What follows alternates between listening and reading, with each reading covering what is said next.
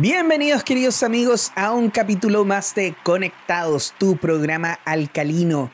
Este episodio número 71 viene cargado de un montón de información muy, muy importante para la transformación de la humanidad y de este planeta maravilloso llamado Tierra. Y para eso, como siempre, necesitamos el conocimiento, la energía, la fuerza, la vitalidad de mi querido amigo maestro cifrólogo Felipe Caravantes. ¿Cómo estás, querido amigo mío, el día de hoy? ¿Cómo estás, Felipe? Bueno, como siempre, contento, amigo, de, estar nuevamente compartiendo, en el fondo, Conectados contigo y trayendo un tema tan interesante como el que vamos a conversar hoy día. Así que, contento, señor, contento. Muy bien. De todas maneras, es un tema, por así decirlo, complejo, hay mucha información, vamos a dar muchos puntos de vista diferentes. Nuestro objetivo el día de hoy es entregar información importante acerca de esta energía muy poderosa que se genera en algunas fechas. Y el día de hoy, en este episodio número 71, vamos a hablar de 9 del 11, transformación o destrucción. Y para esto vamos a presentar, por supuesto, a quienes conducen este programa Conectados, que es mi querido amigo Felipe Caravantes, quien es facilitador en la gestión de la personalidad mediante la sabiduría de los números. Felipe Caravantes tiene su página web donde puede ir a buscar toda la información de sus cursos, de lo que él hace, ponerse en contacto con él, tomar una sesión de numerología personalizada que son maravillosas. Y esta página web es www.felipecaravantes.com. En su Instagram también lo puede contactar, que es arroba caravantes.felipe y en el TikTok como arroba felipe.caravantes. Ya lo sabe, querido amigo, si necesita conectarse con el maestro Felipe, lo puede hacer a través de estos medios. Y también voy a presentarme a mí, yo soy Juan Pablo Loaiza, terapeuta holístico, especialista en regresión a vías pasadas y tarot terapéutico evolutivo. Yo me dedico a trabajar con las personas, con sus traumas, con los problemas desde el origen, desde los momentos que no sabemos, que no somos conscientes. Puede ser en el vientre de la madre, puede ser en vidas pasadas, puede ser en lugares que están ocultos dentro de nuestra conciencia por ende, si usted necesita efectivamente poder encontrar la solución a problemas que no ve la salida, le pido por favor que me contacte a través de mi página web www.juanpabloloaiza.com en mi celular más 56 620 81884, puede usar WhatsApp, y en mi Instagram y TikTok como arroba jploaiza o. El día de hoy, queridos amigos, en este episodio número 71 donde vamos a hablar del 911, transformación o destrucción. Queremos entregarle información que es muy importante para todo el mundo. Y voy a partir yo el día de hoy comentándoles qué ha pasado históricamente en el mundo en esta fecha, el 9 de septiembre. Vamos a hacerlo de forma cronológica desde el más nuevo a uno de los más antiguos. En el 2001, Felipe, ataque del 11S en Estados Unidos. Los terroristas de Al Qaeda secuestraron cuatro aviones comerciales, destruyendo las torres gemelas del World Trade Center y dañando el Pentágono. Casi 3.000 personas murieron en esa fecha.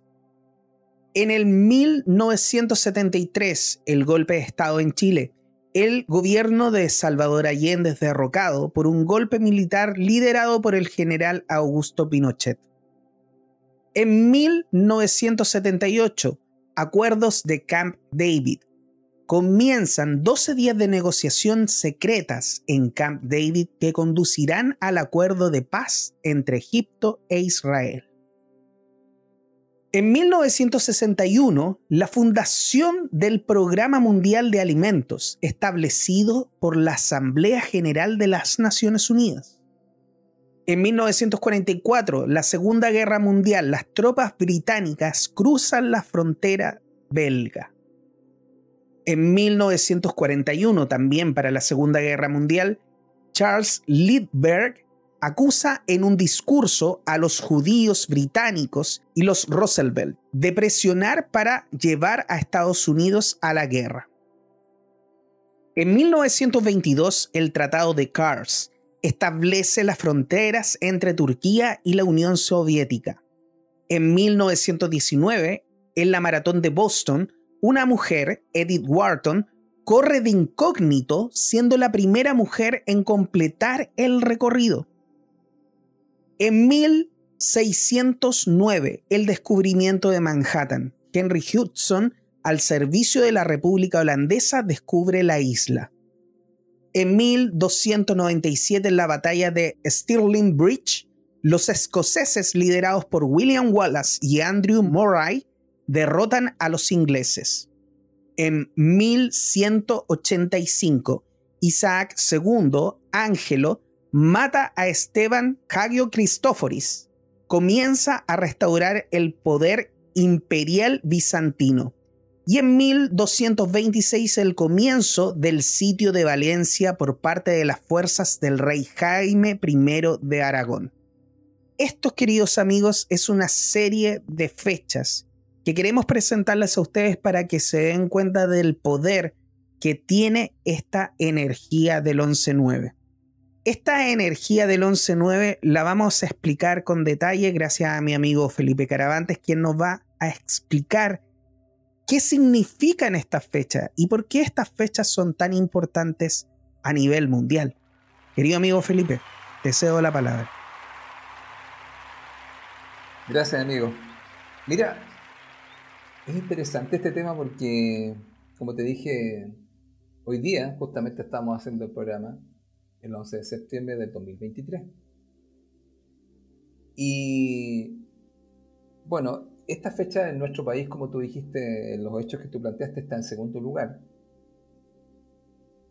Y como deben saber todos acá los chilenos que nos escuchan, esta fecha, que para mí es conectar con ciertas energías, mueve al país en distintos puntos de vista.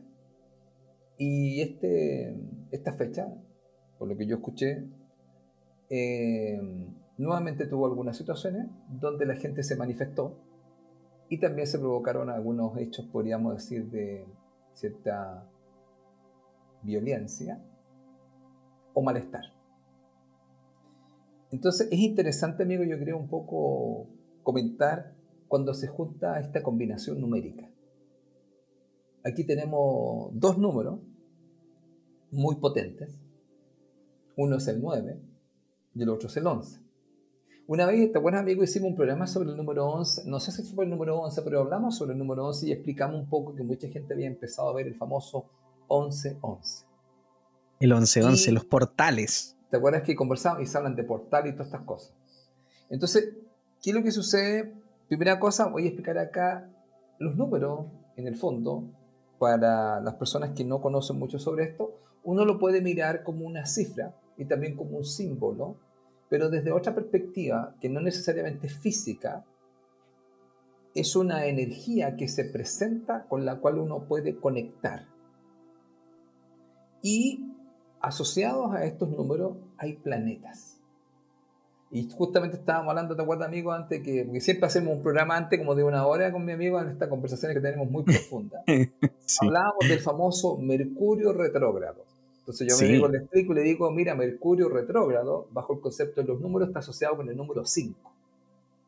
Entonces él se quedó sorprendido, sí, porque el número 5 es un número muy potente y que hemos hablado varias veces, que representa el cambio y la transformación, pero también representa a veces todos los temas que tienen que ver con la convivencia y problemas en la comunicación.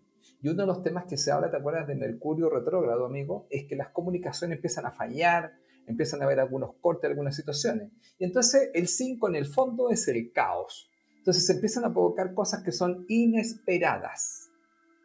Entonces uno no sabe cómo lo que va a pasar. Entonces eso inesperado, amigo, puede generar en muchas personas, vamos a decir un poco, perder la paciencia porque no sé qué está pasando, porque se ha perdido totalmente el control y el 5 diría, oh, sí, porque aquí llegué yo. ¿Y qué llegó? Llegó el 5 que se puede representar por un Mercurio retrógrado cuando se bloquea, el 5, que sería en el fondo un poco el caos, hechos inesperados y problemas en la comunicación y obviamente todo lo que mayormente la gente ve que a veces se caen o a lo mejor la conexión no está de la mejor manera. Bueno, ahí estamos mostrando un poco cómo los números asocian, digamos, con planetas. Y, amigos, indudablemente el 9, indudablemente tiene un planeta, y el número 11, aunque no tiene un planeta puntual, sí tiene un planeta, por llamarlo así, que tiene que ver, al hacer la suma de 1 más 1 da un 2. Entonces vamos a explicar un poco desde este punto de vista que nosotros, cuando tenemos esta combinación numérica, estamos teniendo igual una visita de dos planetas que al hacer esta conjunción o esta combinación generan tanto luz como ausencia de luz. Y ahí, maravilloso lo que te hiciste amigo, que fue explicar un poco cómo puede en un momento dado provocarse algunas situaciones que tienen que ver con mucha luz, pero también que tienen que ver con ausencia de luz. Ahora, generalmente, amigo, nosotros siempre, el ser humano va a recordar más la ausencia de luz o la oscuridad. Es como este señor, está, visto estos conferencistas en el coach, que tienen una pizarra blanca inmensa y ponen un puntito pequeño, ¿ya? Y le preguntan a la gente, ¿qué ven? Y la gente mayormente va a decir, lo que yo veo es el punto negro. Pero no vieron todo lo blanco, sino que ven todo lo negro, que mayormente es lo que puede pasar con muchas personas. Entonces, empecemos a explicar un poco esta combinación, amigos, en general, para que nuestros amigos de Conectado que nos escuchan eh, vayan viendo un poco cómo se puede hacer una lectura acá. Aquí van a haber varias cosas que van a ir saliendo según vamos fluyendo con mi amigo, porque nosotros así funcionamos acá. sí. ¿Cierto, amigo? Bueno. Hay que fluir, hay que fluir. Hay que fluir, ¿cierto? Y eso es lo que vamos a hacer ahora. Bueno, el número 9, ¿qué es lo que es y qué es lo que representa? Primeramente representa un planeta y ese planeta es el planeta Marte. Y si la gente ha escuchado hablar de Marte, Marte en el fondo significa el dios de la guerra. Ahora, ¿esto de qué está hablando? Que cuando viene un número 9, o llega un número 9, aunque usted también lo podría tener en su fecha de nacimiento, podría usted nacer el día 9, o haber nacido un 18, un 27, que también da un 9, o podría ser usted de septiembre, ¿cierto? Que sería mirar el mes. Si usted tiene también este número 9, ¿qué es lo que aparece en el fondo? Esta guerra, por llamarlo así, o este planeta, es un planeta fuerte, es un planeta marcial, que también hablaría de las personas que tienen este número, que son personas valientes, arrojadas, son personas que podríamos decir van directo a las cosas, pero también son personas con mucha pasión. Pero también pueden estar en una guerra interna. Y esa guerra tiene que ver mucho, número 9, con las emociones y tiene que ver mucho con el dolor. Entonces, el 9 muchas veces a nosotros nos va a representar algunas situaciones de orden emocional. Uno de los grandes temas del 9 podría ser la familia. ¿Por qué? Porque el 9 se llama decepciones con la familia. O también se, se llama lágrimas en la niñez. Entonces quizás muchas personas que nos escuchan van a decir, ah, yo tengo ese número y tengo algo de eso. Sí. Pero también eso podría pasar en estas fechas que estamos comentando. Podrían haber situaciones donde existe un tema agresivo, ¿ya? Donde hay dolor, pero también hay decepción y hay pena y hay tristeza. Eso es por un lado. Pero también si mostramos la luz del número 9, Aquí hay sabiduría espiritual. Y uno de los grandes temas del número 9, justamente yo lo explico en las clases, amigo, es el tema que yo al 9 le llamo perdón o rencor. Y justamente este es uno de los grandes temas, porque si hay un 9, amigo, y pasaran algunas cosas que pudieran suceder en estas combinaciones numéricas, estaría el tema de que si la persona va a perdonar, o va a estar con resentimiento o con rencor. Y fíjate que tiene mucho que ver con lo que hemos hablado, porque en esta fecha que estamos nosotros los chilenos, 9 de septiembre, o 11 de septiembre, porque hablé como un, como un gringo, ¿no? 9 del 11, septiembre. Claro. Pero acá en Chile se habla 11 del 9, pero mayormente es conocido muchas veces, ¿cierto, amigo? A nivel internacional como el 9-11. Ellos ponen el mes y después ponen el 10.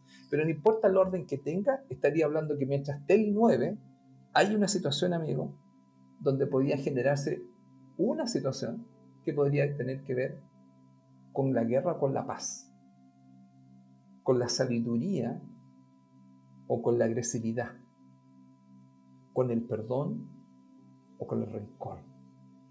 Y usted dirá, ¿y eso de quién depende? Depende de la situación y depende también qué van a hacer las personas en esas fechas. Pueden optar y pueden elegir perdonar o alimentar el rencor. El 9, como es un número de sabiduría, ¿a qué los llamaría y los invitaría? Al perdón. Y que lo que es el perdón es la aceptación de una situación que tiene, desde un punto de vista desde los números, tiene un propósito y un sentido mayor, que muchas veces puede ser que nosotros no podamos comprender, porque hemos explicado en el programa muchas veces, amigos, y estamos de acuerdo, que cuando uno llega a este lugar, uno viene a conocer tanto el placer como el dolor, porque son formas de experimentar la realidad. Ambas nos enseñan cosas. Pero muchas veces las personas pueden quedar atrapadas en el rencor, con todas las connotaciones que va a tener el cultivar este tipo de emoción. Me refiero hacia su cuerpo. Y también lo que usted va a contagiar hacia los demás. Porque las emociones se contagian. Entonces hay mucha gente que está con rencor y no quiere perdonar. Y estoy hablando, puede ser a nivel de país como a nivel personal. Se contagia todo el ambiente. Mira, eso es una primera parte, podemos decir otras cosas, pero vamos con el número 11. Tan famoso el número 11. Número... Sí. El 11, 11. ¿De qué nos habla el 11? Lo hemos dicho anteriormente, nos habla de conciencia. ¿Y qué significa esto? Ser más consciente. ¿Consciente de qué? Primera cosa, ser consciente de que nosotros estamos en este lugar, que venimos a este lugar para aprender para experimentar. Pero también ser consciente de que siempre el número 11 te va a decir, siempre estás sembrando. Porque el número 11 se asocia mucho con la ley de causa y efecto. ¿Y qué significa eso? Que siempre que piensas, estás sembrando. Recuerda, los pensamientos son resultados. Los pensamientos son cosas no vayas a creer que el pensamiento es algo que no va a tener un resultado. Por eso que el 11 es un número que está más allá, lo voy a poner así, los números van del 1 al 9. Después viene el 10. Y después viene el 11. ¿A qué me refiero con eso? El 10 está en sus manos, que es un nuevo comienzo. Y el 11 es el nuevo orden. Entonces, una de las cosas importantes que hay que entender, que siempre que estás aquí, siempre estás sembrando. ¿Quién dice eso? El número uno, porque el número uno es la mente. Por eso todas las personas que nos escuchan y que tengan números uno, piensan mucho, como mi amigo. mi amigo tiene un número uno, pero eso también tiene una gran cosa. Son muy creativos, tienen grandes ideas, porque mayormente el tema del número uno son las ideas.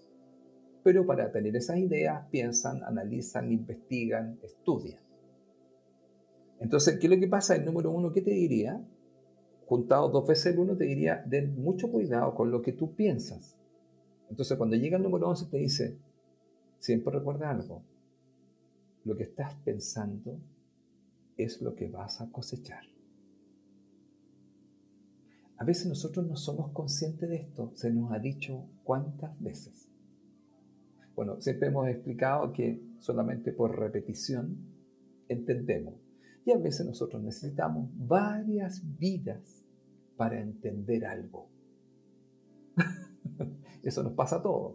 Entonces quizá uno dice, ¿qué estaré repitiendo en esta vida que no me quedó claro, ¿no, amigo? Sí. Entonces... Cientos y cientos de vidas de repente. ¿Cierto? Porque mi amigo como trabaja con eso, de repente dice, oye, parece que esto usted ya lo vivió anteriormente, pero le quedó algo, digamos, por mm. integrar, vamos a llamar así. Relaciones karmáticas, por ejemplo.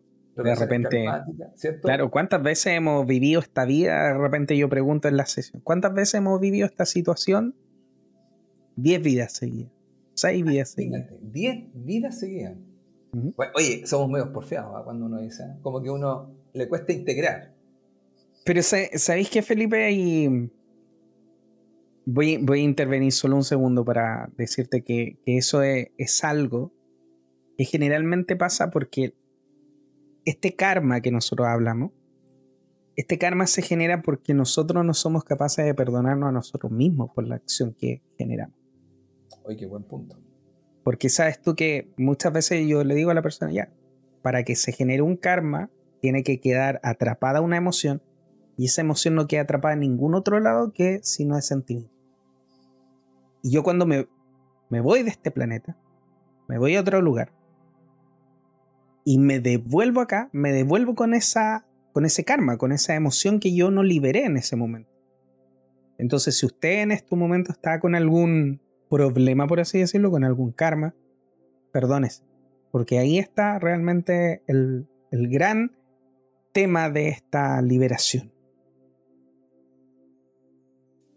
Voy de acuerdo, amigo, porque justamente el 11, que hablábamos de conciencia, de que entendemos que el estar en este lugar, en este momento, desde el punto de vista del 11, es porque el 10 que está anteriormente explicó que cuando uno llega a este lugar, existe un plan inteligente y ordenado.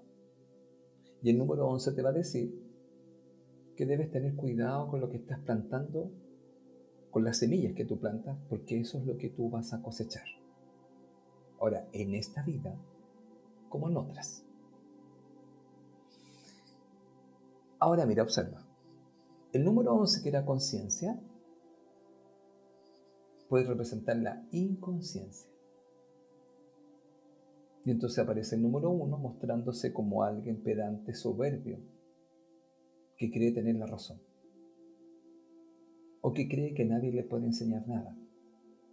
Porque el 1 representa, desde el aspecto bloqueado, falta de humildad. O que cree que lo sabe porque los que creen que saben, entonces no están abiertos a aprender. Por lo tanto, desde este punto de vista, esta inconsciencia hace que muchas veces, amigos, nosotros no tengamos claridad de que cada vez que tenemos un pensamiento o que cada vez que hagamos una acción, eso va a tener una consecuencia, un resultado. Y esa consecuencia resultado puede ser en esta vida o puede ser en la siguiente. Y desde ahí muchas veces la gente, cuando tiene un plan de vida que trae algunos esfuerzos extras, siente que es una víctima. El 11 diría, mm. no, lo que pasa es que tú lo sembraste anteriormente. lo que está pasando ahora es que lo vas a tomar y lo vas a integrar. Bueno, sería el aspecto más positivo, porque puede ser, como dijo mi amigo, después de 10 vidas, como que todavía no lo integro. Entonces necesito un poco más de experimentar. Ahora, ¿cuál es el concepto de los dos números en general desde una primera parte, amigo? El 9, que tiene que ver mucho con un tema, digamos, de cierta guerra interna, donde puede haber un tema de alguna fractura emocional, que puede ser desde la familia o de una situación que ocurrió. El 11 tiene que ver mucho con el tema del perdón. Justo lo que mi amigo estaba conversando. Mm. ¿Por qué? Porque el 11 está unido con el número 2. Y el número 2 tiene que ver mucho con convivir con otro, pero también perdonarse a sí mismo y perdonar a otros. Porque el número 2 está asociado con la familia, especialmente con la madre, pero también con el padre. ¿Cuál es el concepto básico? Que en esta relación el 11.2, si no perdona, llegaríamos al mismo tema del 9. Rencor. Ahora te explico. Desde un, desde un enfoque numérico de todo, el 11 se llama la justicia. Por lo tanto, mm. aquí aparece un tema muy interesante. ¿Por qué? Porque el 11, cuando tiene conciencia, sabe que todo lo que ocurre es parte de un plan. Por lo tanto, no existe la injusticia en este lugar. Existen procesos que se están resolviendo que desde una mirada humana podríamos entenderlos como injusticia. Pero desde un concepto más elevado del once, que es una conciencia superior, y considerado desde el enfoque numérico tántrico, se le llama el gurú, ¿ya? entendiendo gurú como una persona en el fondo que lleva a la gente de la oscuridad a la luz. La luz, sí. Esta luz estaría indicando que en este lugar solamente estamos aprendiendo, estamos experimentando y estamos resolviendo e integrando ciertas cosas. Pero amigo, si se bloquea el 11 sería injusticia, que tú debes haber escuchado mucho esa palabra y la gente lo grita, injusticia, injusticia. Por lo tanto, si miramos el 9 y el 11 como una combinación donde no es tan luminoso, tendríamos el rencor en ambos números, pero el 11 agregaría un tema de injusticia.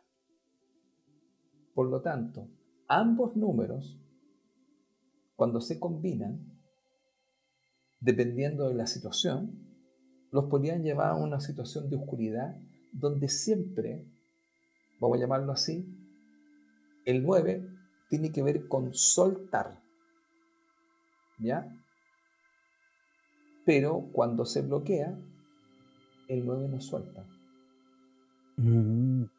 Entonces, por eso que el 9 es dejar atrás, es el desapego.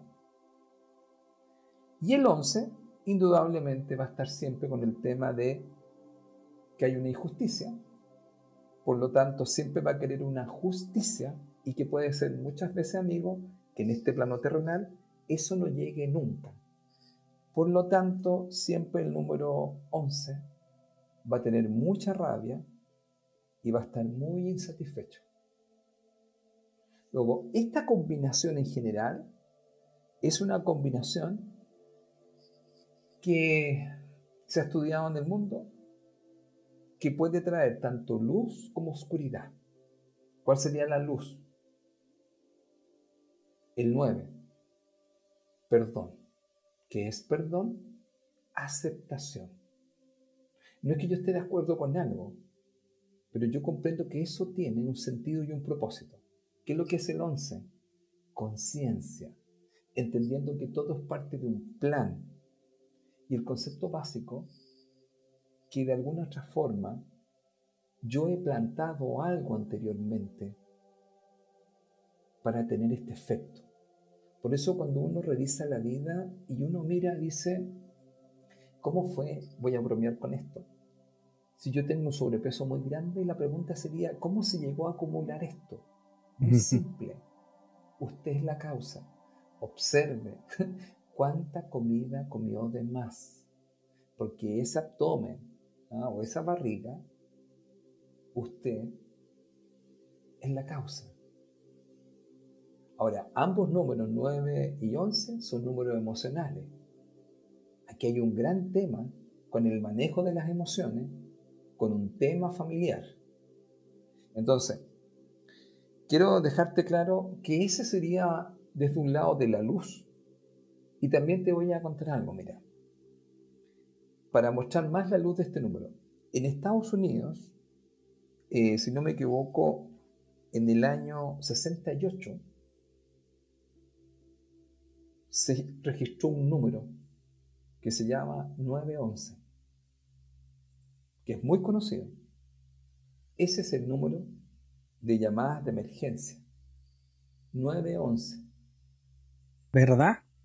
El 911. El 911, ¿viste? Pero ahí están los dos números juntos. Claro. Ahora, ¿por qué lo, por qué lo comento esto un poco? Porque el 9 y el 11 tienen un significado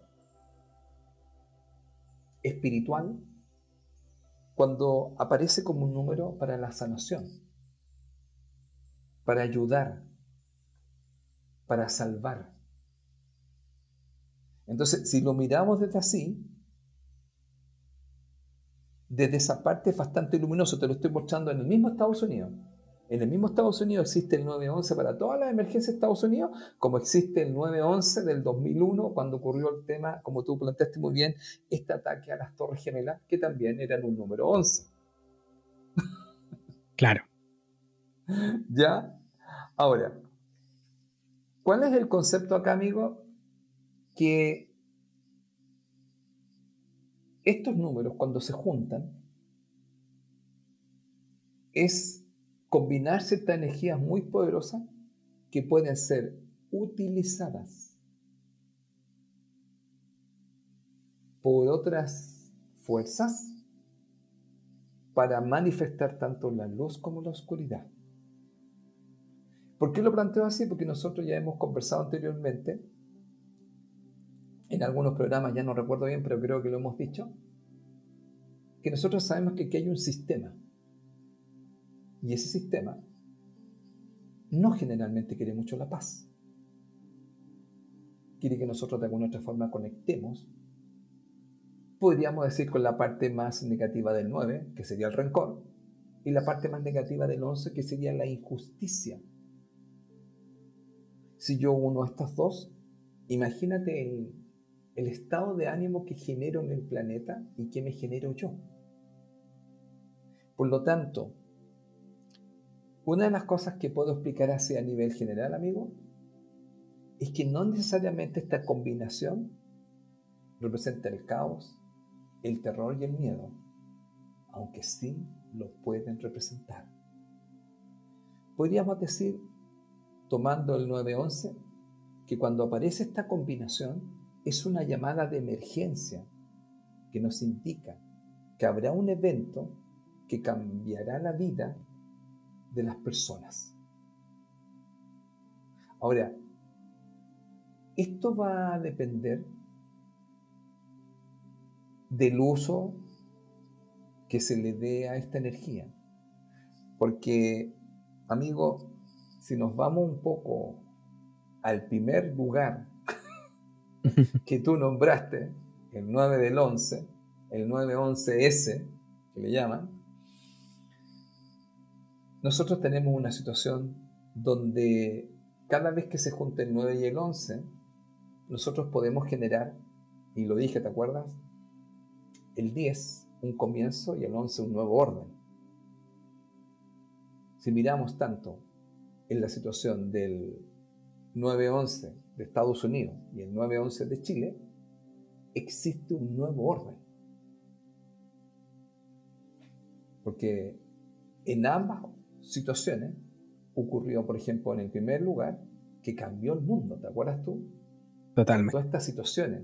Además, parecía una película de ficción cuando tú ves estas naves, los mm. aviones, y te voy a contar algo más. El 11 representa los vuelos. Mm, no. El número 11 representa los vuelos. Está asociado con los vuelos y especialmente con todo lo que tiene que ver con naves. Así que aquí hay varias lecturas que mucha gente que trabajamos con los números y con los, y con los símbolos, nosotros podemos ver. Ahora, lo que sí eh, te puedo decir que en general el 911, amigo, en esencia, representa una transición importante en la vida colectiva del humano, así en general sin darle una connotación tanto de luz o de oscuridad. Entonces, ¿qué es lo que hay que tener ojo, amigo, acá? Que ambos números, especialmente el 9, nos habla de la memoria. Te voy a explicar un poco. El número 9 es un número que se le llama un número mayor. Es un número como de mucha edad, que tiene gran sabiduría.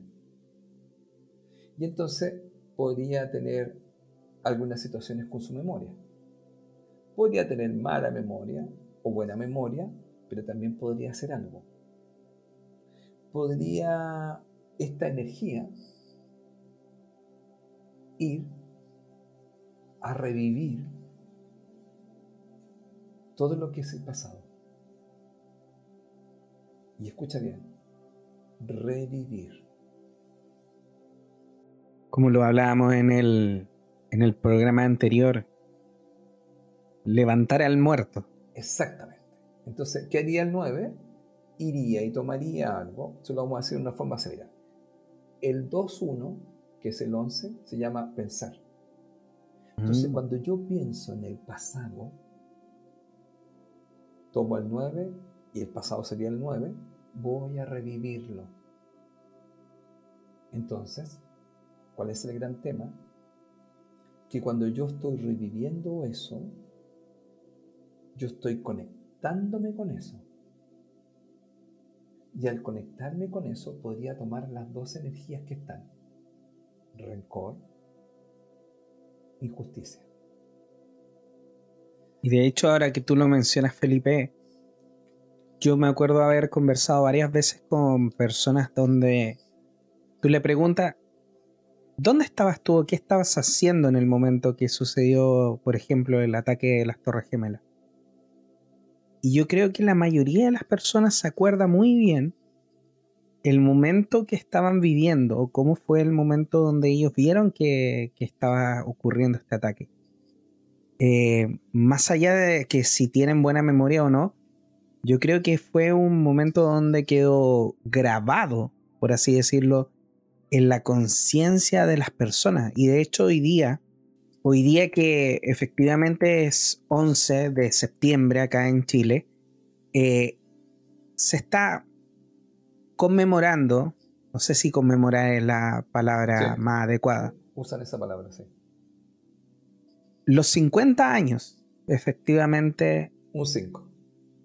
De. sí. Del golpe militar. Del golpe militar, efectivamente. Se unió el 5. Mira. Y a pesar de que no, no lo teníamos en pauta eso. No, para nada. de que ha pasado tanto tiempo y que han pasado muchas cosas, que se ha buscado justicia, han, hecho muchas cosas, esa energía sigue muy fuerte y profunda en la herida de nuestro país. Mira, te puedo mostrar algo cortito, mira. Sí, no, dale.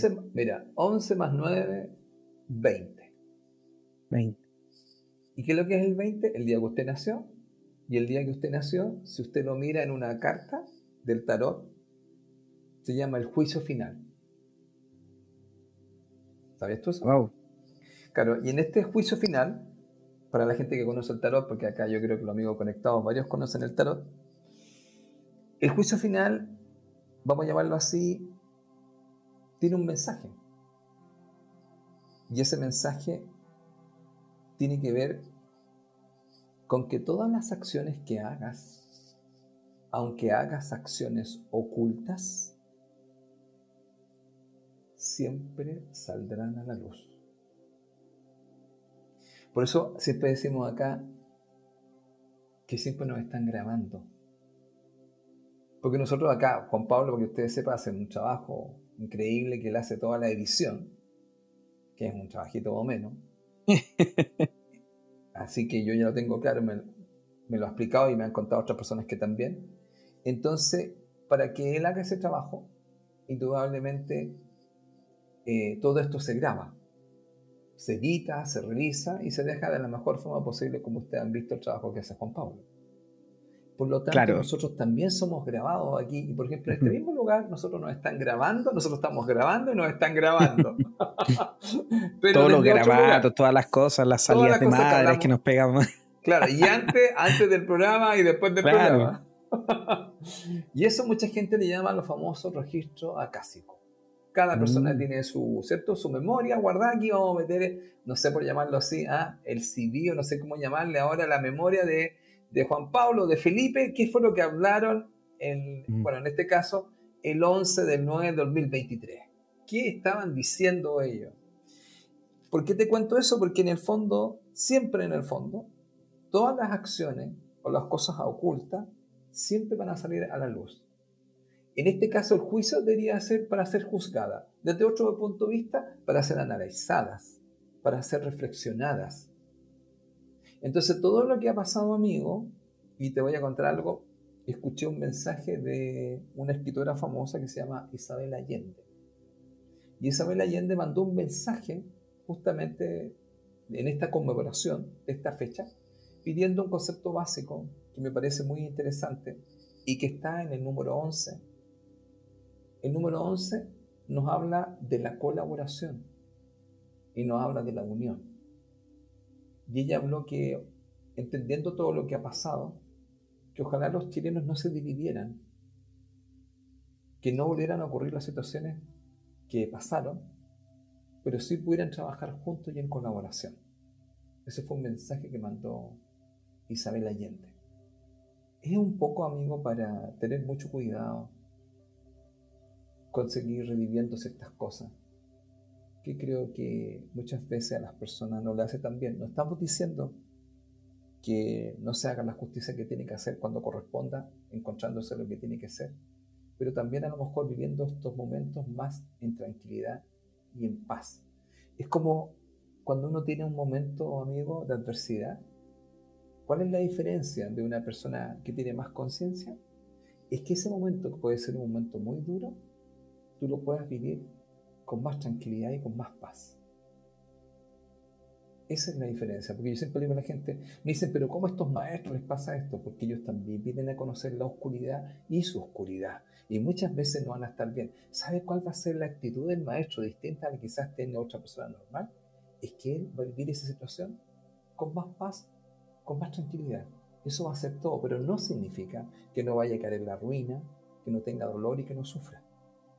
Y un gran maestro del número 11 es el maestro Jesús que siempre se ha dicho que ha tenido muchos problemas con su familia y con su madre. Ahí está el número 2, que justamente Jesús representa el número 11. Está en su nombre, desde el enfoque, desde el enfoque pitagórico Jesús da un 11. Entonces el 11.2 sería, Él es el maestro de la conciencia, pero eso no significa que no tenga temas con su hermano, con su familia y con su mamá, que tenía otras expectativas sobre Él.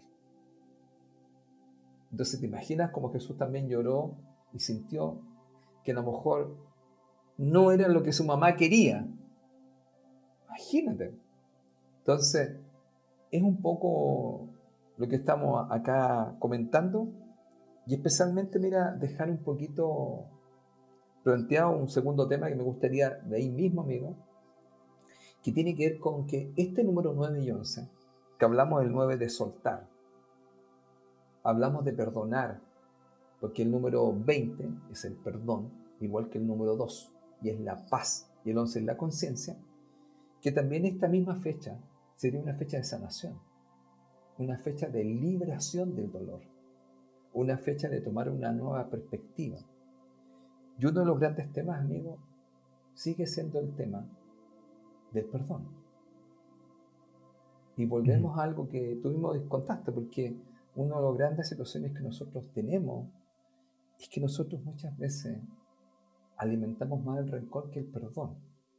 Entonces yo creo que en esta segunda etapa, amigo, podemos hablar desde la parte más de la luz, que sería el soltar, el sanar, el perdonar o aceptar. Y para eso necesitamos tener conciencia. El número 11 es un número que tiene conciencia y esa conciencia se hace a través del autoconocimiento. Cuando uno se conoce mejor, Así que te acuerdas como estábamos hablando hace un rato de, tus números, uno dice, ah, es por aquí donde yo tengo que poder trabajar, tengo que liberar, tengo que sacar, tengo que modificar. Porque cuando uno lee los números puede decir, ah, esto era parte de mi plan. Sí, porque uno se te diría, es súper importante para que tengas más conciencia, sepas por qué estás aquí. Y todos los que estamos aquí en este tiempo es porque es parte desde el concepto básico del número 11, que lo tiene muy claro, es parte de un plan. Ahora la pregunta es, ¿qué vas a sembrar? ¿Vas a sembrar rencor, dolor? ¿O vas a perdonar? ¿Vas a aceptar? Y vas a entender que todo tiene un propósito mayor que te diría el número 11. ¿Y, cuál ¿Y qué también te diría el número 11? Al conocerte más, vas a poder sembrar nuevas semillas y vas a poder cosechar muchas cosas que a lo mejor has deseado, pero que a veces no sabes, que no las cosechas porque no estás consciente de lo que siembras. Ambos números, vamos a explicar, el número 11 está asociado con el miedo y el número 9 está asociado con la rabia. Entonces, la rabia no es una buena consejera y el miedo te hace prisionero. ¿Qué te parece, amigo? Seguir con este tema, pero más con el tema de la, de la sanación, de la liberación, del perdón. Tú que mayormente trabajas eh, haciendo esto con la gente, yo creo que es bueno que, que, lo, pudiéramos, que lo pudieras comentar y, bueno, no sé, voy a, voy a decirlo al aire, pero me contaste una cosa que no sé si se puede comentar en líneas generales, algo de una persona que justamente estuvo, pudiste conectar con una persona que tuvo un tema justamente para el 11 de septiembre de ese año, de 73, y no sé si lo puedes comentar o en líneas generales, muy básico, y que uno en el fondo tiene que salir de esa energía para poder vivir mejor. Y también una cosa muy importante, amigo, que no se te diría, debes tener conciencia que nosotros, las emociones, las emociones se contagian. Entonces la pregunta es, desde mi conciencia, ¿qué estoy contagiando? A mí mismo, a la gente, a mi familia, entendiendo que el 11 es, una, es la justicia. Dijimos, lo que tenga que ser juzgado será. Mm. Pero también hay que entender que en el fondo una de las cosas más importantes es llevar esto en paz, porque puedo vivir el mismo proceso buscando una situación, una salida, pero en paz. Eso, amigo, ¿qué te parece? Te dejo la palabra, amigo. Lo que tú quieras comentar. Aquí escuchándote atentamente porque para mí la verdad es que información muy importante esto que, tú estás entregando, Felipe. Siento de que mm, la energía de los números y lo que representa, como tú muy bien dijiste antes de, este programa, me quedó muy marcado esto de que los números son portales, energía que estamos conectando, posibilidades. con, lo, que conectamos, exactamente. Y, y la verdad es que cuando yo me toca trabajar con gente que tiene números 9, números 11, generalmente puedo ver desde el número 9 personas que se hacen muy responsables del resto, muy responsables de su familia. Un gran tema del 9. Sí. Sí. Eh, gente que compra el amor, y ojo, esto va a sonar muy duro pero gente que compra el amor a través de sus acciones. Yo eso lo hago ver. Yo le digo, me dicen, no, pero es que yo le puedo ayudar, a mí no me cuesta. Sí, yo sé que no te cuesta. Pero ¿cuántas veces has querido decir que no? ¿Cuántas veces has tenido ganas de decir que no y no lo has hecho? Porque hay una gran herida dentro de ti que probablemente te dice que si dices que no, no te van a querer no vas a valer lo suficiente para que esa persona esté al lado de ti. Entonces generalmente lo que terminamos haciendo, que es una para mí, Felipe, estudia, es una cosa mía, yo no, no he estudiado numerología más de todo lo que tú me has conversado, que ha sido muchísimo y me, encanta agregarlo a mi, a mi set de conocimiento. Eh, es una energía bastante parecida a la energía del 9. O sea, perdón, de la energía del 2.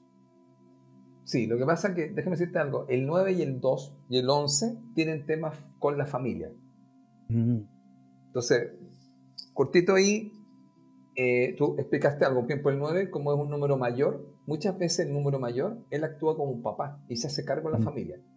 Y cuando hace eso, muchas veces va a cargar con la familia. Igual que el 11, si hay la gente que no escucha, el 11 puede cargar, y por eso el 11 se habla que tiene problemas en los hombros, porque carga con la persona y tiene problemas en la espalda como que la espalda se le deforma y siempre tiene los hombros cansados porque carga con la familia. Pero escondido del 11 está el 2. Entonces 2, ¿qué es lo que es la madre? Entonces mucha gente que tiene 2 o 11 actúa como una madre y los números 9 actúan como padre y se hacen cargo. Mira, me hace mucho sentido con, con mis experiencias que he tenido. Y desde el otro lado también el número 11 eh, habla de, personas, muchas veces a mí me llega gente que me dice, ah, yo tengo un número 11, un número maestro. Me da mucha risa porque yo me acuerdo de una vez que tú me explicaste, Felipe, que, estos números maestros son maestros, pero porque vienen a, trabajar todas las demás energías. Em, entonces, no es gratis, amigo, no es gratis. No es gratis, no es gratis. Entonces, de repente sale el ego de las personas eh, cuando cuando se dan cuenta de que tienen un número maestro, pero no saben bien lo que significa, lo que, lo que significa efectivamente tener ese número. Así que, y yo tengo un caso, Felipe, aquí mismo en mi casa. Hoy día, 11 de septiembre, es el cumpleaños de mi hijo mayor, Benjamín. Mm, mira, tu hijo mayor. Perfecto. Así es. Y... Benjamín. Benjamín. Y efectivamente, muchas de las cosas que tú hablas, yo lo veo, por ejemplo, esto de volver hacia atrás, de revivir el pasado. Entonces, nosotros siempre, eh, gracias a que mi señora también estudió contigo eh, numerología, siempre le estamos diciendo, vuelve al presente, vuelve al presente, quédate acá. Y eso yo creo que es súper importante. Felipe, Tú hablaste mucho de las cartas del tarot y yo te quiero comentar que las cartas del tarot 8 hablan de cosas similares. Sin embargo, como es un, tarot que está un poco más ligado hacia la parte espiritual, me gustaría comentarte cuál es la energía de estas cartas. Perfecto. La carta número 9, que en este caso es el arcano mayor número 9, ¿ok? Eh, se llama la soledad. Mira, qué interesante. ¿Sabes que el 9 tiene que ver con, la soledad? ya. Se llama así, la soledad. La soledad, sí. Y eh, en un significado general, en vez de indicar un aislamiento negativo, que ojo, muchas veces cuando yo muestro la, la carta de la soledad, la persona piensa que le estoy hablando de una soledad que ellos sienten internamente dentro de ellos. Pero más que esa soledad, en esta carta del tarot de 8 Zen se centra en la belleza y en el valor efectivamente de estar solo. Y habla la importancia del retiro voluntario la introspección, o sea, encontrar básicamente la claridad y conectar con el yo interior. De hecho, si yo te muestro, lamentablemente nuestros amigos no lo van a poder ver, pero aquí en la carta del tarot muestra a, un, a una persona que va caminando con un bastón y se encuentra con una luz, una luz justamente enfrente de él. Y esta luz es efectivamente encontrar la luz que está dentro de ti. Tú hablaste de algo muy importante, Felipe, que nosotros venimos a trabajar con nuestras emociones. Y nuestras emociones eh, muchas veces no son bonitas. Muchas veces no son bonitas y no nos gusta. Y muchas veces no nos gusta enfrentarlas tampoco. Y hay que entender de que para poder encontrar la luz, por así decirlo, hay que pasar por esa oscuridad. Y de repente por una oscuridad muy, muy oscura. De hecho, tenemos un capítulo que se llama La noche oscura del alma. Sí. Sí. Así que vaya a escucharlo si no lo has escuchado. Muy buen capítulo. Solo un ejemplo. Recuerde que el Buda cuando se iluminó lo hizo meditando y enfrentándose a sus demonios. Ahora, cuando nosotros hablamos de demonios, la gente generalmente se imagina una criatura, se imagina a una fuerza. Pero realmente cuando nosotros decimos que el Buda se enfrentó a sus demonios, esta es una percepción mía. Yo siento que él se enfrentó efectivamente a todos esos miedos, esos pensamientos, esas negatividades que había dentro de él sus propias programaciones. Y cuando logra efectivamente enfrentarse a todo eso y liberarse de sus propios demonios, es cuando él encuentra la luz, cuando básicamente nosotros logramos sacar todo este pensamiento rumiante, sacar todo lo que está enfrente de nosotros que no nos deja ver efectivamente la luz. Pero para hacer eso, hay que enfrentarse con esos demonios. No podemos hacer el quite. y muchas veces queremos hacerlo porque créanme que esos demonios a veces son muy, muy grandes. Pero ojo, no son nunca más grandes de lo que son ustedes. Porque a pesar de que ustedes piensen, puedan sentir que ustedes no son poderosos, tengan en cuenta lo siguiente. Ustedes son tan, tan poderosos que no solamente crearon su vida, sino que también crearon sus propios demonios. Eso quiere decir de que ustedes, así como los crearon, los pueden destruir. Ahora vamos a hablar de la otra carta, Felipe. De la carta número 11. ¿Qué te parece? Perfecto. Estoy eh, anotando. ¿Cómo se llama la, 11 de, 8? La carta 11 se llama El Coraje. El Coraje, ya. Así es. El coraje, la perseverancia, yo también muchas veces le digo. Y esta carta habla de la fuerza interior, del coraje que reside en cada individuo no se trata necesariamente de una fuerza física o de enfrentamiento, sino más bien del coraje para enfrentar desafíos y superar obstáculos y seguir adelante a pesar de las circunstancias adversas.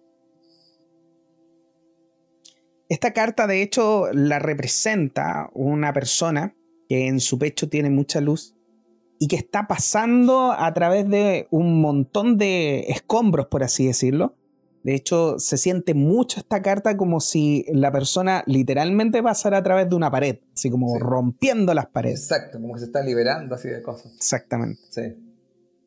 Y esta energía es una energía muy especial que te ayuda a entender de que está, podría estar pasando por un periodo de desafío, de dificultades, necesita confiar mucho más en su fuerza interior. Y una carta más que me gustaría mencionarte, Felipe, que es, tú hablaste de que el 911 da un número 20. Exacto. Y hablaste del juez. Sí. En la interpretación del tarot 8, el juez, la carta 20, se llama Más allá de la ilusión. Ah, miren qué interesante. Así es. Más allá de la ilusión. Más allá de la ilusión. Y el significado general indica que una liberación de viejas creencias, de patrones, y conceptos que ya no sirven. Se trata de superar las ilusiones y de ver la verdad más allá de las apariencias. Es una llamada al despertar, a reconocer lo que realmente importa en la vida y a dejar atrás todo lo que no. Perfecto. Entonces, toda esta energía que nosotros podemos identificar de los números, eh, podemos darnos cuenta también de que son herramientas. Muchas veces nosotros podemos tildar las cosas de negativas. Y es efectivamente lo que nosotros tratamos de hacer o, estamos programados, más bien dicho, para hacerlo. Me, me pareció excelente ese ejemplo que tú me dijiste de poner un punto negro en la pizarra blanca y preguntarle a la persona, ¿qué ves? Veo un punto negro.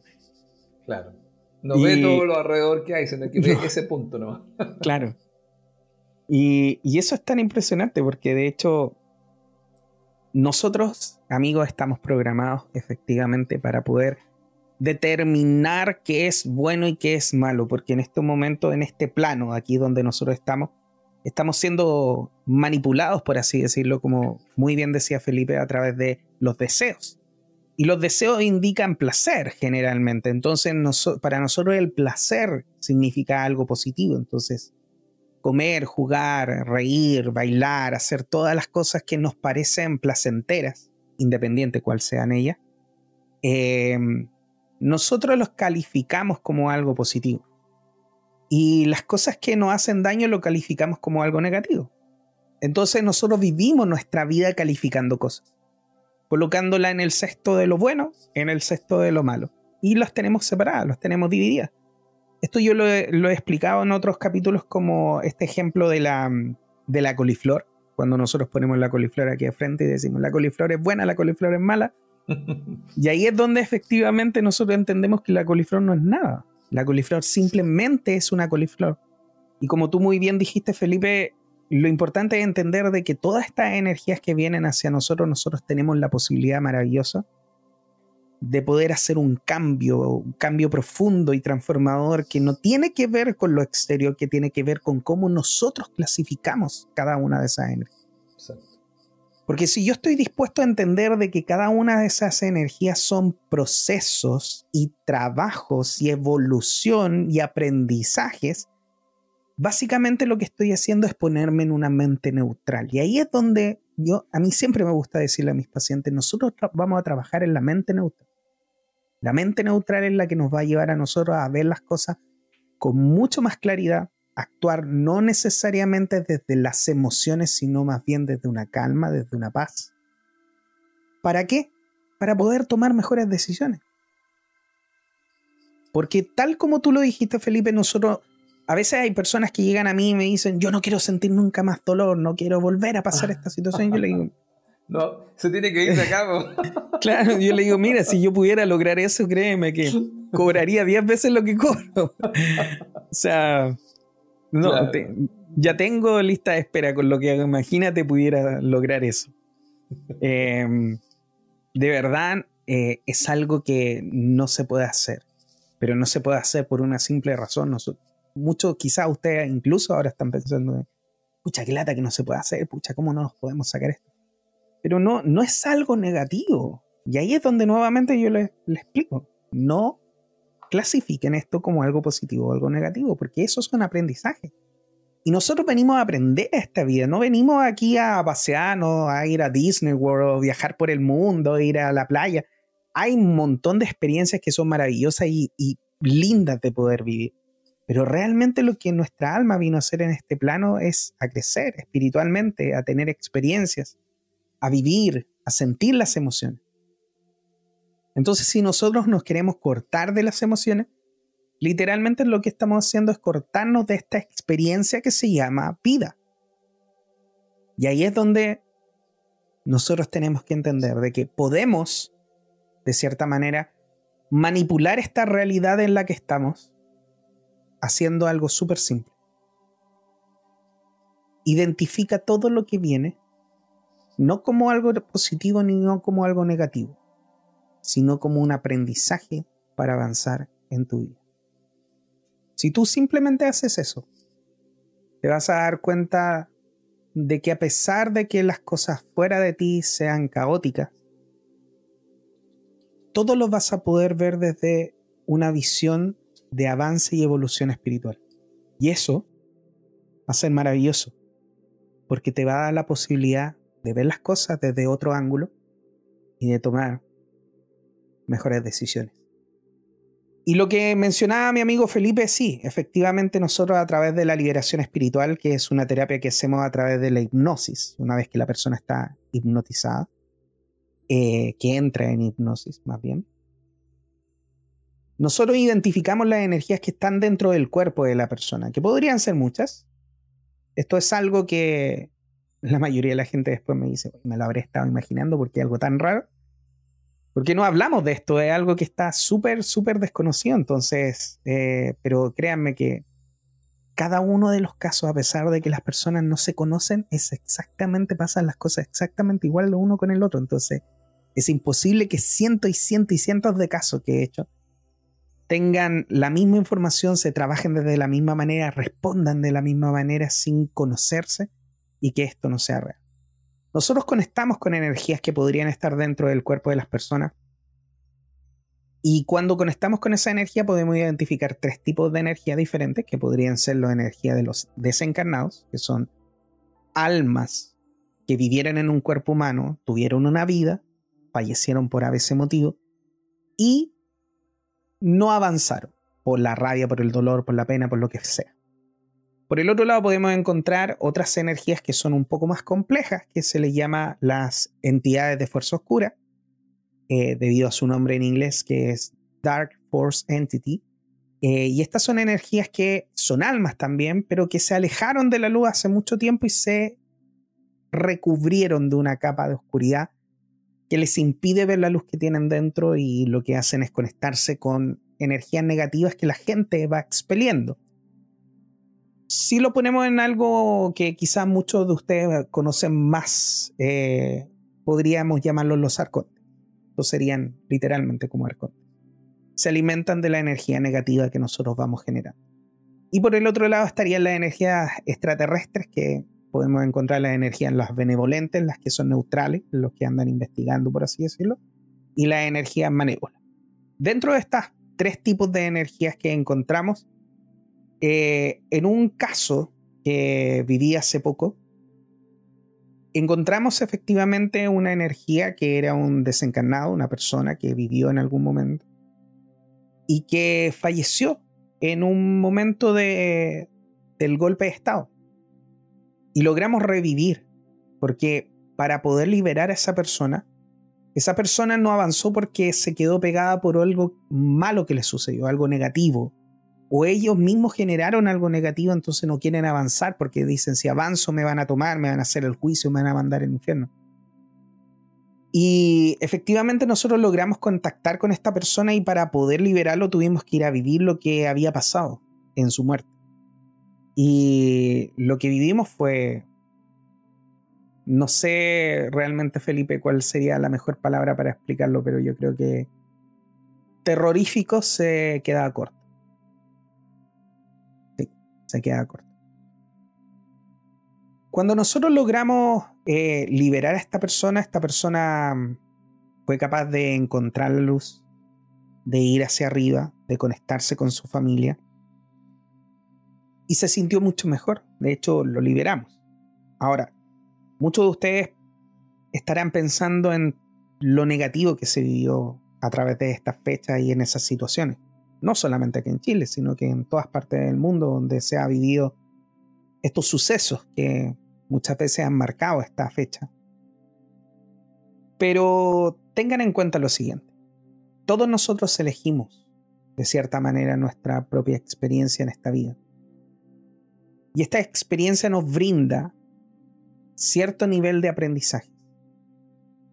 Y así como nosotros podemos ver una película que tiene gente que hace muy bien.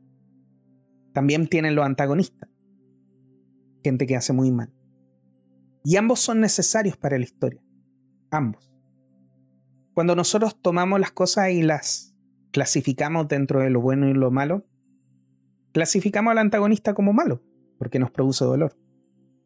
Y al protagonista como algo bueno, porque intenta hacer el bien o se asemeja, por así decirlo, a, lo que nosotros queremos. Y esa es una vida dualista, esa es una vida muy terrenal, donde todavía estamos muy conectados con este pensamiento de que todo tiene que ser bueno, de que todo tiene que ser bonito. Y a pesar de que lo que a esa alma le sucedió fue algo muy negativo en ese momento, Créanme que el avance espiritual que las personas logran cuando buscan vidas así, buscan vidas con aprendizajes muy duros, podríamos decir que son como cursos express, Felipe, así como un 2 por 1 A veces un, un 4 por 1 hasta un 10 por 1 Oye, está bueno el, el símil. sí. Pero de verdad hay un avance espiritual gigante porque esa persona lo que está literalmente haciendo es tomando experiencias para su vida, para su vida espiritual. Tengan también en cuenta lo siguiente. Nadie vive algo que no ha vivido la otra cara en otro momento. O le va a tocar vivir la otra cara en otro momento. Me acuerdo un caso donde una persona estábamos trabajando y encontrábamos mucha energía negativa y muchas energías que venían de una persona en particular. Y en un momento la persona me pregunta, ¿por qué esta persona me habrá hecho tanto daño? ¿Por qué? Yo le digo, vamos a verlo. Y cuando le doy la instrucción para ir a ver el origen de cuando se genera ese, esa, eh, esa pelea entre estas dos almas, encontramos una vida pasada donde efectivamente mi paciente, que era, era eh, la víctima en este caso, en esta vida, había sido victimario en otra vida. Entonces, efectivamente la energía venía de otra vida donde ella había generado mucha mala energía sobre esa misma alma, más que persona. Nada como lo dijo mi amigo, es gratis. Nada es gratis. Por ende, sí, cuesta mucho, ya incluso a mí entendiendo y explicando esto como lo estoy haciendo, me cuesta mucho digerirlo. Pero es verdad, nosotros estamos en esta vida para poder avanzar, para poder aprender, para poder evolucionar espiritualmente. Y muchas veces el alma busca el camino con más piedra, donde se va a pegar más, donde se va a raspar más, pero que va a generar un gran aprendizaje. Yo creo que de cierta manera la energía del 11 es una energía así o no, Felipe? Sí, de todas maneras. El 11, como es la conciencia, lo que pasa es que el número 11 es un nivel superior, como explicábamos, existen los números del 1 al 9, después viene el 10, después viene el 11, por llamarlo así desde un concepto, digamos, numérico. Entonces, el 11 muchas veces para poder eh, adquirir esta maestría, ¿ya? Va a pasar mucho por una etapa de oscuridad, por eso se le llama el gurú. Entonces, muchas veces yo cuando la gente tiene un número 11 o nació el día 11 o es del mes de noviembre, uno les dice que tengan, por decirlo, compasión con ellos, porque muchas veces van a vivir en la oscuridad para llegar, para poder tener una gran conciencia. Entonces hay como un esfuerzo extra, por eso muchas veces cuando la gente te dice que tiene el número maestro 11, debe entender que antes de ser un 11 va a tener que trabajar mucho su número 2 y también va a tener que trabajar mucho su número 1 para convertirse en un número 11. Entonces eso eh, por eso mucha gente cuando tiene los 11 a veces no, no manifiesta este potencial porque mm. no ha trabajado su 1 ni ha trabajado su 2. Y, quedan un poco como frustrados, ¿no? Porque es como que tengo ese potencial. Por eso que ahora que me acordaba de tu hijo, porque dijiste que nació el 11 del... 11 del 9 del 2013 más encima. Claro, 11 del 9. Entonces, él tiene ahí un trabajo donde él puede ser una persona de mucha sabiduría, por el 11 y el 9, que está mm. parado en el número 2 en el fondo, pero primero va a tener que resolver todos sus temas que tienen que ver con el número 2. Uno de los temas podría ser la desvalorización, otro mm. tema podría ser, eh, de alguna otra forma, complacer a los demás, y otro gran tema del número 2 son las dudas. Siempre estar como, como eh, teniendo un tema de indecisión, porque tiene dudas. No hace las cosas porque duda de sí mismo. Y todo el mundo del número 2, que es la emoción. El número 2 es un mundo emocional. Por eso acá en el 9-11 hay mucho tema con la emoción. O sea, hay mucha emoción junta, pero hay mucho rencor y hay mucha injusticia. Entonces, entre estas dos cosas, imagínate la, la combinación. Ahora, si yo trabajo el 9, llego al tema del perdón. Y si yo trabajo el al 11, llego al tema de la conciencia sabiendo que aquí no existe la injusticia, lo que aquí existe son ciertos procesos, ciertas experiencias que vengo a vivir y que obviamente van a haber luz y oscuridad. Porque no conozco a nadie que haya estado en este lugar que no haya conocido la oscuridad. Y la oscuridad no solamente en los demás, sino que la oscuridad que él tiene. Porque el 11 lo que debe comprender una cosa muy importante, y dijiste algo bien puntual que yo te quería comentar, que era por ahí lo dijiste, pero lo noté por acá, era, por ejemplo, el 11 tiene que aprender a decir no. Ese es un trabajo que él tiene. Cuando él lo logra, ahí tiene un tema con el gurú, con el maestro. Aprender a decir no. Porque uno de los grandes temas del número 11, 2, es no saber decir que no y entonces abusado. O muchas veces no va a poder, eh, por decirlo así, bueno, es abusado porque él lo permite. No estamos, porque si no, ahí lo ponemos como una víctima. ¿Se entiende la idea? Y él no es una víctima. Él está permitiendo que otro haga. Ahora, eso es parte del número 11.2. O sea, él cuando aprende a decir que no y aprende a poner límite, ahí toma muchas las características de un número 11. ¿Cuál es el tema? Que después dice no sin culpa. Porque el 11, como tiene que ver con la justicia, por llamarlo así, una cosa es culpable. ¿Te fijas? Entonces, mm. si el 11 no trabajara eso, entonces se siente culpable de decir no. No. Mm.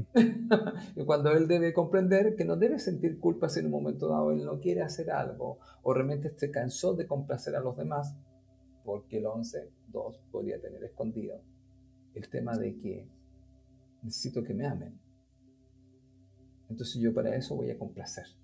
Pero si yo hago eso y me pierdo y dejo de ser yo, acabo de, cometer algo muy duro contra mí que en el fondo después me va a traer temas internos, ¿ah? porque cuando yo traiciono a mi ser, esas emociones se van a ir al cuerpo. Y voy a empezar a qué palabra, algún tema. Qué palabra más, más potente esa que, que, dijiste tú, porque eso la gente generalmente no lo ve así. ¿Qué palabra dices tú? Eh, que, que al complacer al resto estoy haciendo un bien. Y claro, podemos decir que las cosas andan mejor.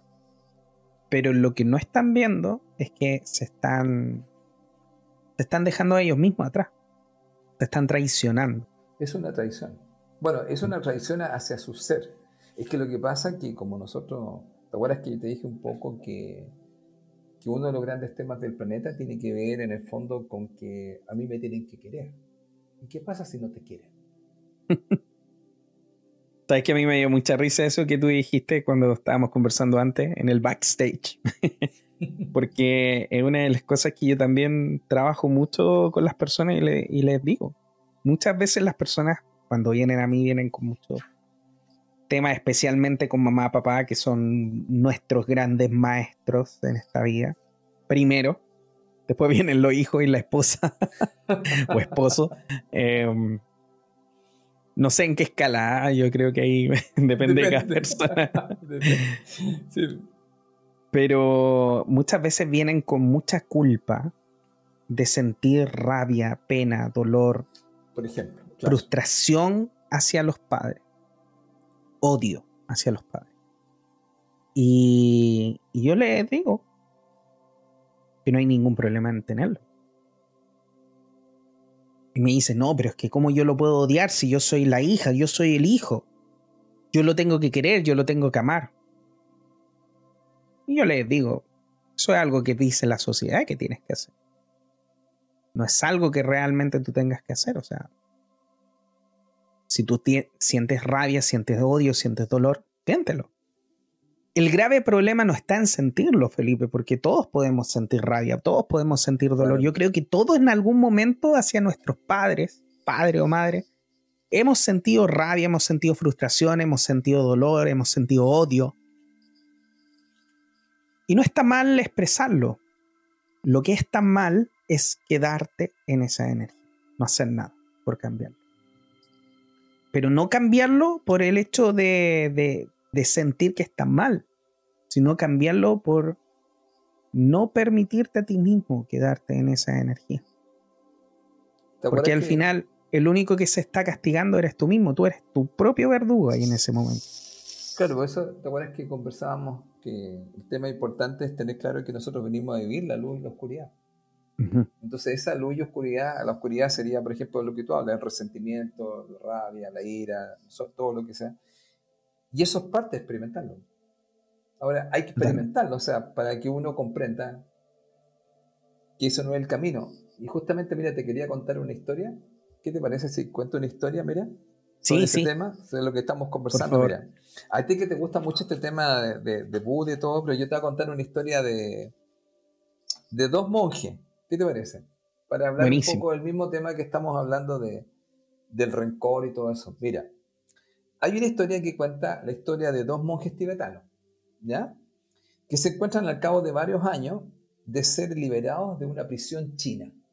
Tú sabes que China hay un tema con el Tíbet. Y donde fueron torturados por los carceleros. ¿Ya? Esto tiene que ver con varias cosas también que han pasado por acá también en el país. Entonces se encuentran estos dos monjes tibetanos, ya que hayan estado muchos años encerrado en esta prisión china. Y entonces un monje le pregunta al otro. dice, ¿lo has perdonado? ¿Por qué? Porque como habían tenido unos torturadores, le pregunta, ¿lo has perdonado? Y el otro replica y dice, desde luego que no. Nunca los perdonaré. Como que te parece un poco así dando vuelta en algunas cosas que es por acá. Entonces el monje, el que preguntó, le dice, entonces, todavía estás encarcelado. Entonces, ¿cuál es la moraleja de esta historia? La ira y el rencor son los barrotes de una prisión interior. Esto yo creo que es súper bueno, amigo, porque el perdón, desde mi punto de vista, es un acto de autocompasión. De autocompasión, ¿te fijas? Por ti. Porque como que siempre se nos ha enseñado en nuestra cultura que el perdón siempre está orientado hacia los otros. Hmm. Como si el perdón fuera un regalo que le hiciéramos a ellos. Cuando ese regalo o ese beneficio es para ti, no es para el otro. es como la gente piensa como si estuviera liberando al otro de su culpa. Exactamente. Y lo que realmente está sucediendo es que me estoy liberando a mí mismo de la rabia, de, la frustración, de la pena, del dolor, de todo. ¿Y sabes por qué? Yo te cuento esto porque todos los casos que tú comentaste, especialmente los primeros dos que leíste, que son el 11, digamos, el 9 del 11 en Estados Unidos, donde hubo mucha gente muerta, creo que dijiste 3.000 personas, algo así, creo que comentaste. Más de 3.000 personas. Más de 3.000 personas. Y que, que dejó un montón de dolor y toda la gente que murió ahí ahí viene este tema, porque todo lo que ha pasado, no sé qué habrá quedado esta situación con toda la parte, vamos a llamarla así, entre comillas, de justicia. Pero lo que sucedió, ¿cuál es el, qué es lo que le pasa a la gente que quedó, con la gente que falleció, con sus familiares? Entonces la pregunta es, eh, si de alguna otra forma tienen los barrotes de una prisión interior. Mira, se cuenta que hay un periodista que se acerca al Dalai Lama. ¿Ya? Y en esta, donde Dalai Lama, tú sabes que hace estas reuniones públicas, y le pregunta, delante de toda la gente, le dice, Señor Dalai Lama, ¿usted odia a los chinos? Porque tú sabes que los chinos tomaron el Tíbet. Entonces Dalai Lama responde y dice, los chinos nos han quitado todo. ¿Por qué iba a darles también mi mente? Uh. ¿Qué te parece? Entonces aquí, ojo con lo que acá hace. Podríamos pensar que esta es una actitud pasiva ante el abuso, pero no es así. Simplemente es responder desde un espacio de sabiduría en lugar de reaccionar desde el resentimiento. Estoy dejando estos pequeños cuentos porque a veces te acuerdas, tú me acuerdo del maestro Jesús que tenía un once, siempre le gustaba contar historias. Entonces a veces la gente se queda más con la historia de los monjes tibetanos o se queda con la pregunta que le hicieron al Dalai Lama ¿Te has fijado que pasa a veces eso? De repente la gente se acuerda más de eso. Porque yo creo que una cosa, amigo, que hemos dejado claro, que tanto el 9 como el 11, ambos dos que pueden creer que la vida es injusta, o el otro que en el fondo la familia o las situaciones que ocurren de dolor no tienen un sentido, pueden quedar algo muy resentido. Y el gran tema, amigo, que el resentimiento es una prisión. Y creo que el Dalai Lama cuando dice, los chinos nos han quitado todo, ¿por qué iba a darles también mi mente? Encuentro genial la respuesta. Totalmente. Muy bien, Felipe.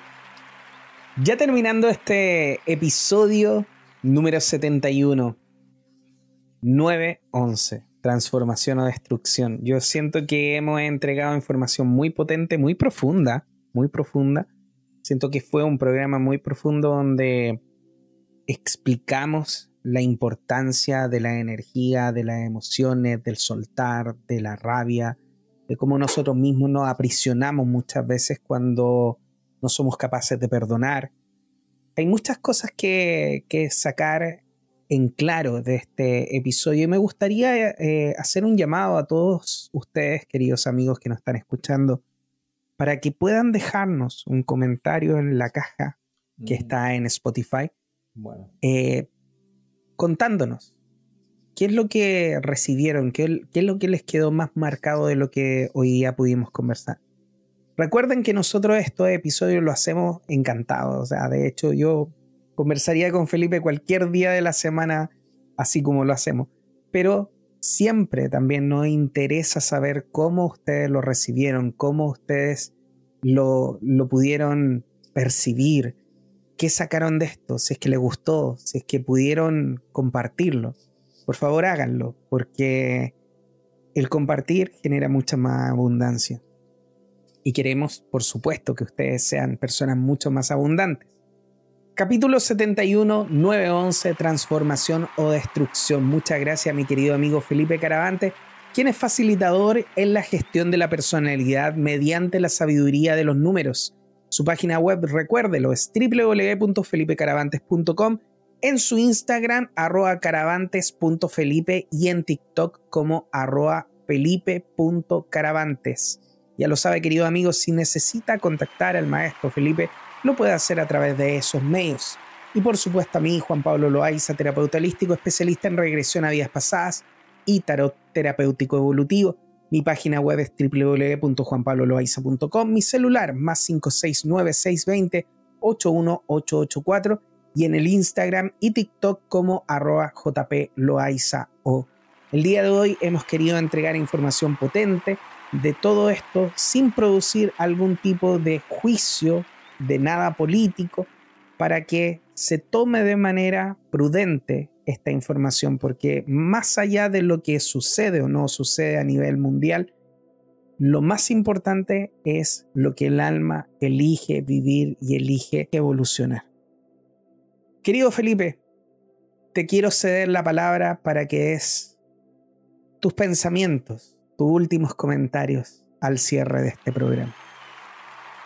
Gracias, amigo. Mira, yo quiero cerrar esto con, una frase de, de Gandhi.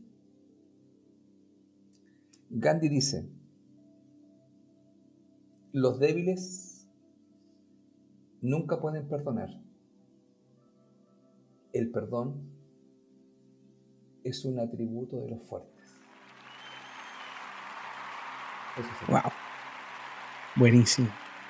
Buenísimo. Y ya lo sabe, queridos amigos, si todavía siente que no puede perdonar, busque poder hacerlo, porque como con Felipe le hemos estado diciendo el día de hoy, el perdonar no es entregarle la liberación a la otra persona, es liberarte a ti mismo.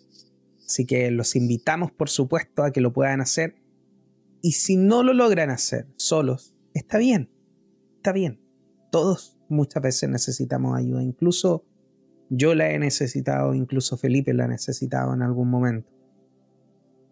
Tomen contacto con nosotros. Busquen ayuda. Nosotros siempre vamos a estar dispuestos a poder guiarlos en este camino.